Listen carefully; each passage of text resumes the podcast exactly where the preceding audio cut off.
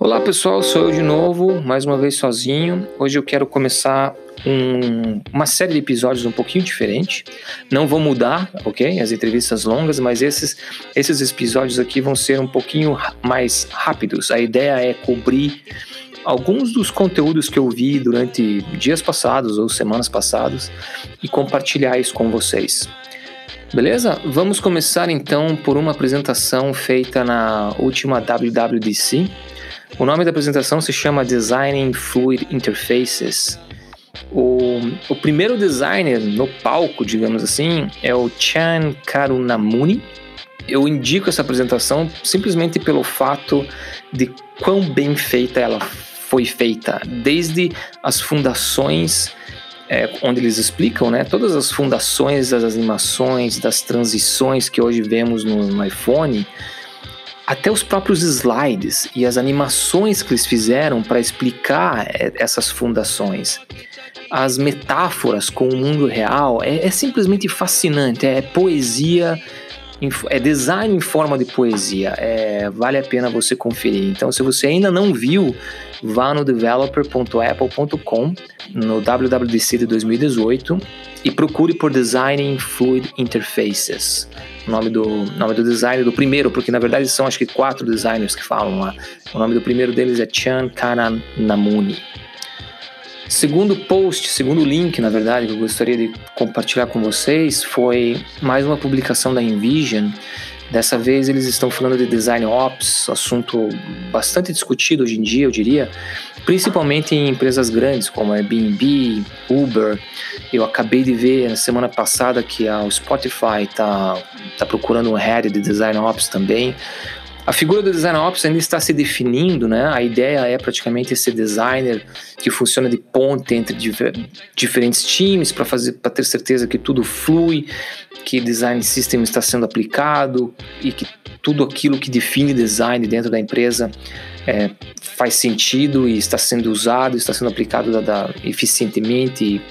Então, o link para esse artigo faz parte do Design Better, do projeto Design Better do, do Envision. O site é www.designbetter.co, não é .com, é .co.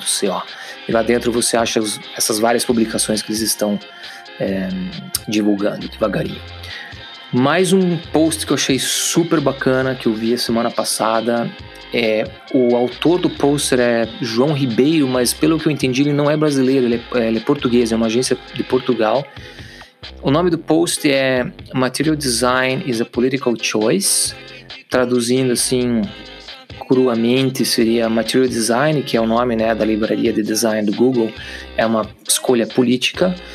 E ele faz uma análise rápida até, mas na minha opinião bem interessante sobre como essa sistematização do design está influenciando é, a inovação e o jeito que a gente produz novos, novos produtos, novas ideias. É, vou, não, não, não vou comentar, eu acho que é legal você ler para tirar suas próprias ideias. Eu tirei as minhas e acho que é legal você ter essa oportunidade de analisar o que está, o que está escrito lá e tirar suas próprias conclusões. Nós tivemos, fazem umas duas, três semanas, um outro encontro do Envision. O Envision não, não me paga, não tem nada disso, tá? Eu só acho que eles estão fazendo um trabalho bem bacana com a comunidade de design.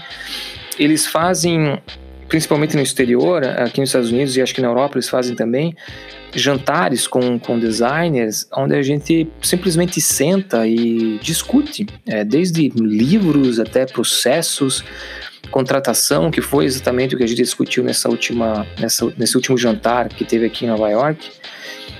E eu particularmente recomendei o livro Homo Deus, recomendo todos a lerem esse livro, é fenomenal. A visão que o, que o escritor tem sobre inteligência artificial no nosso futuro é, é simplesmente fantástico, então eu recomendo a leitura do livro. E o que eu achei interessante desse, desse jantar com, com, com os designers é como a gente compartilha das mesmas dores. E você dificilmente vê isso em posts no Medium ou simplesmente artigos públicos, digamos assim. As pessoas são mais vulneráveis quando você tem ela em frente delas e começa a discutir ou a questionar é, é, processos e métodos que parecem ser tão usados por aí, mas que na verdade as pessoas adaptam nas próprias realidades para fazer com que funcione. E isso vai desde o processo de design thinking até o processo de contratação. Todo mundo fala né, dessa história, por exemplo, de que a gente precisa mostrar processo, como é que a gente chegou na ideia final. Só que você falando com esses líderes de design, você vê que existe uma, uma dificuldade em entender como é que as pessoas, qual, é, qual foi o papel das pessoas dentro daquele projeto. Último link ou conteúdo que eu gostaria de passar para vocês, eu não é que eu tentei resistir, é que simplesmente por questões práticas eu não tinha colocado ainda, não tinha criado ainda uma, uma página do Expatriate no Facebook. E parece que esse é ainda melhor jeito de compartilhar as coisas. Eu tenho a página de Product Design Brasil, que eu, que eu administro, mas eu acabo usando ela muito focada pro podcast. Eu achei interessante separar as coisas. Então eu criei uma página do Expatria no Facebook. Você pode procurar lá por Expatria Podcast, se você vai ver a login e tal. Por favor, dê um like lá, siga, porque eu vou começar a compartilhar as coisas por lá, ok? Por essa semana ou por esse episódio é só. Até mais.